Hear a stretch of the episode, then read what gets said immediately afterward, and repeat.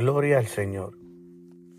Vamos a continuar con nuestros estudios para edificar la vida de cada uno de los amados hermanos y amigos. Dios les guarde, Dios les bendiga en este día.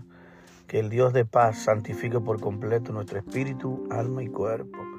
Vamos a hablar en el capítulo 1 del Evangelio según San Juan. Vamos a leer el versículo 19.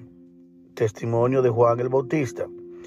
Este es el testimonio de Juan, cuando los judíos enviaron de Jerusalén sacerdotes y levitas a preguntarle, ¿quién eres tú? Él confesó y no negó, confesó, yo no soy el Cristo. Y le preguntaron, ¿quién, qué pues? ¿Eres tú Elías? Dijo, no soy. ¿Eres tú el profeta? Y él respondió, no. Entonces le dijeron, ¿quién eres? Tenemos que dar respuestas a los que nos enviaron. ¿Qué dices de ti mismo? Dijo, yo soy la voz de uno que clama en el desierto. Enderezad el camino del Señor, como dijo el profeta Isaías. Los que habían sido enviados eran de los fariseos y le preguntaron diciendo, ¿por qué pues bautizas si tú no eres el Cristo, ni Elías, ni el profeta? Juan le respondió diciendo, yo bautizo con agua, pero en medio de ustedes está uno a quien ustedes no conocen. Este es el que viene después de mí, quien es antes de mí, del cual yo no soy digno de desatar la correa del calzado. Estas cosas sucedieron en Betábara, al otro lado del Jordán, donde Juan estaba bautizando. Gloria al Señor. Versículo 29, el Cordero de Dios. Al día siguiente, vio Juan a Jesús que venía a él y dijo, Este es el Cordero de Dios que quita el pecado del mundo.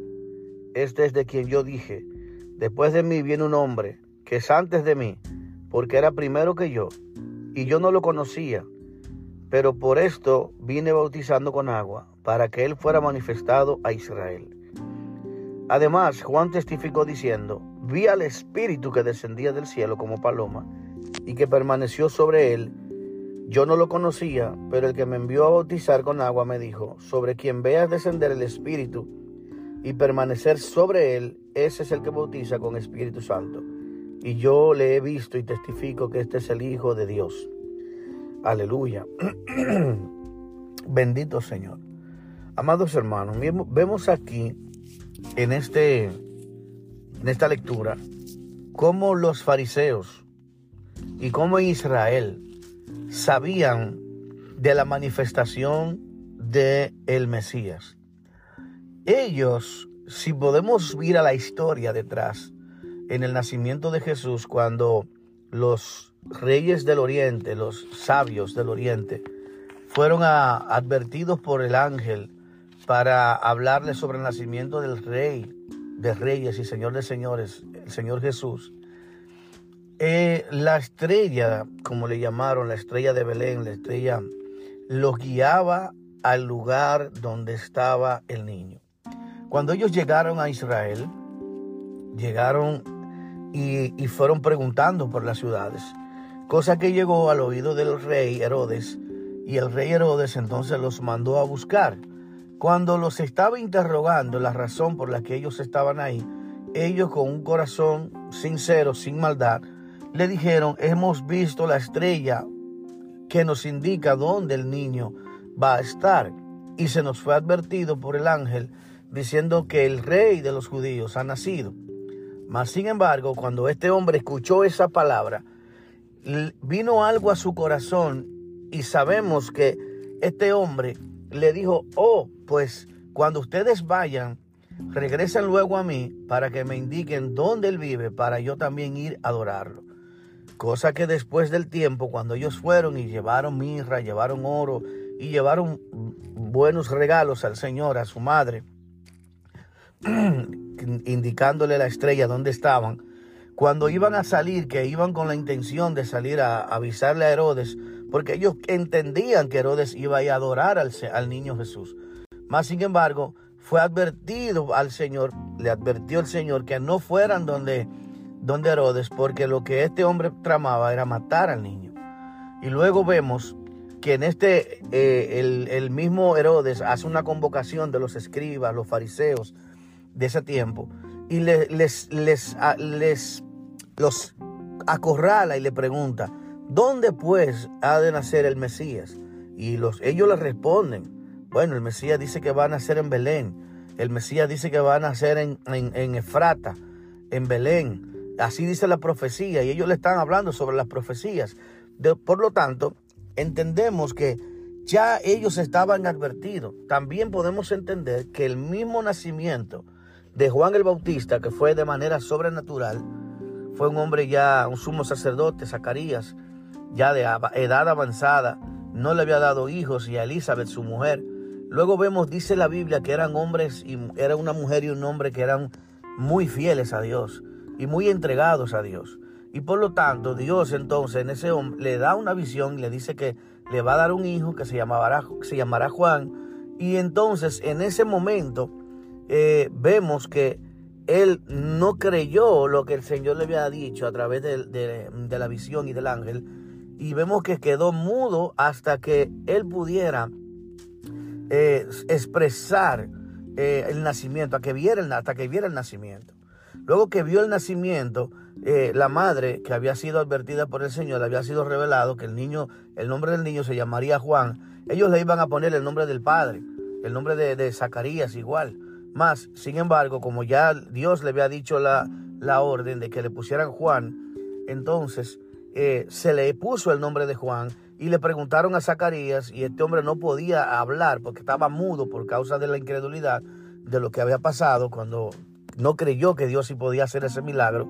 Pues entonces eh, sucede que él escribió, le preguntaron, escribe cómo se va a llamar el niño y puso el nombre de Juan. Se le llamó Juan por eso, porque Dios le había dado el nombre. Por lo tanto, vemos que ya el sumo sacerdote, ya habían personas que habían sido testigos de lo que le había pasado a Zacarías, que había sido algo sobrenatural, ya se sabía del nacimiento del niño. Había una duda porque se pensó en mucho tiempo que, que Juan era el Cristo. Por eso le hicieron la pregunta aquí y le dijeron, ¿eres tú el Cristo? Y él negó, ¿eres tú el profeta? Porque también el profeta Isaías había profetizado de que el, profeta Elías se levantaría y iba a volver el corazón de los padres sobre los hijos. Por lo tanto, ellos entendían que era el, profeta Isaías que iba, eh, perdón, eh, el profeta Elías que iba a volver del cielo, que iba a volver, o eh, iba a volver otra vez, iba a aparecer y iba a empezar a preparar el camino al Mesías. Por lo tanto, eh, no, es, no era eso literalmente lo que la Biblia estaba diciendo. Más adelante vemos cuando le preguntaron sobre Juan el Bautista y él le dijo, este era el Elías que había que venir. O sea, Cristo confesó y ratificó que el Elías que iba a venir era Juan el Bautista. Ahora, aquí viene toda esta enseñanza, aquí viene todo esto. Amados hermanos, la Biblia es clara, la Biblia describe todos los acontecimientos de manera cronológica, de manera exacta, todo lo que iba a suceder estaba escrito que antes de que el Cristo viniera, iba a aparecer un profeta que iba a preparar el camino del Mesías. Estaba escrito que eso iba a suceder. Por lo tanto, se cumple cuando Juan el Bautista comienza su ministerio sin Cristo haber iniciado su ministerio. Primero estaba escrito que él iba a preparar el camino. Por lo tanto, vemos que Juan inició su ministerio y ya tenía discípulos, ya predicaba sobre el Evangelio del Reino, ya predicaba sobre el arrepentimiento, porque ya Dios le había dado ese ministerio, lo había ordenado lo había enviado a hacer eso. Por eso él dice, el que me envió me dijo que el que sobre yo, el que yo viera el Espíritu permanecer sobre él, este era el Hijo del Hombre. Por lo tanto, cuando Cristo viene y entra al río Jordán para ser bautizado por este Señor, por Juan el Bautista, vemos que se, Juan mira y confirma la visión y la palabra que se le había dado que el Espíritu de Dios lo vio de manera casi visible descender y permanecer sobre Jesús durante un gran tiempo. Y entonces ahí se da cuenta que este era el hombre que había sido escogido por Dios para, para él prepararle el camino. Por eso cuando los mismos discípulos les van a hablar y le preguntan sobre Jesús, él le dice, no, este es el hombre. Yo solamente vine a prepararle el camino y los instruyó para que siguieran a Jesús. Por eso en una ocasión cuando los discípulos de Juan le preguntaron sobre el Señor, esta gente están creciendo más que nosotros. Y él le dice, es necesario que él crezca y que yo mengüe. Está hablando de que Juan el Bautista tenía una visión muy clara. Él sabía que su ministerio era prepararle el camino al Señor. Él no quiso en ningún momento tomar una atribución que Dios no le dio. Esta es una de las cosas que más me llama la atención. Juan el Bautista era un hombre tan maravillosamente fiel a Dios que en ningún momento quiso ponerse en un lugar por encima del que Dios lo había puesto.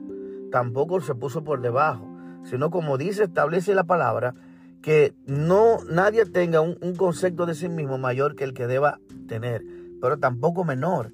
Lo que quiere decir que este hombre fue fiel y él, cuando sus discípulos le, eh, le, preguntaron sobre Jesús, él le dijo, no, él es el hombre. Es necesario que él crezca. Por eso varios de sus discípulos le siguieron a Jesús. Inclusive muchos de los discípulos de Juan eran, pasaron a ser parte del, discipulado de Cristo. Porque ese es su llamado. Hoy en día tenemos muchos pastores, muchas personas, líderes supuestamente, en las que se toman atribuciones a las cuales Dios no lo llamó a hacer. Se toman cosas, imagino, yo me imagino que en este tiempo le preguntaran a una persona, ¿eres tú el enviado? ¿Eres tú el, ungido? ¿Eres tú el Mesías? ¿Eres tú el, el que había de venir? Y muchos, claro que van a decir, claro que soy yo el ungido. Tú no estás viendo las señales, tú no estás viendo los prodigios. Se tomarían esa atribución. Aún sin haber señales, sin haber prodigios, Mucha gente se está atribuyendo cosas de Dios. Se está atribuyendo un llamado tan especial de parte de Dios de la cual no le corresponde. Nosotros somos solo siervos. El Señor Jesucristo es a quien merece toda la gloria y toda la honra. Nosotros somos siervos de Él. Juan el Bautista es un nombre ejemplar que nosotros debiéramos seguir sus ejemplos, seguir sus enseñanzas. ¿Por qué? Porque Él nos enseña de verdad que el nombre a la cual nosotros debemos adorar y rendir honra y tributo es a Dios. Mas, sin embargo, ahí hay líderes evangélicos hoy, líderes cristianos, entre comillas, que se toman la gloria de Dios para ellos. Muchos se creen apóstoles, muchos se creen seres sobrenaturales, muchos se creen personas que no, que son, que tienen un llamado especial por encima de todos los hombres que han estado sobre la tierra.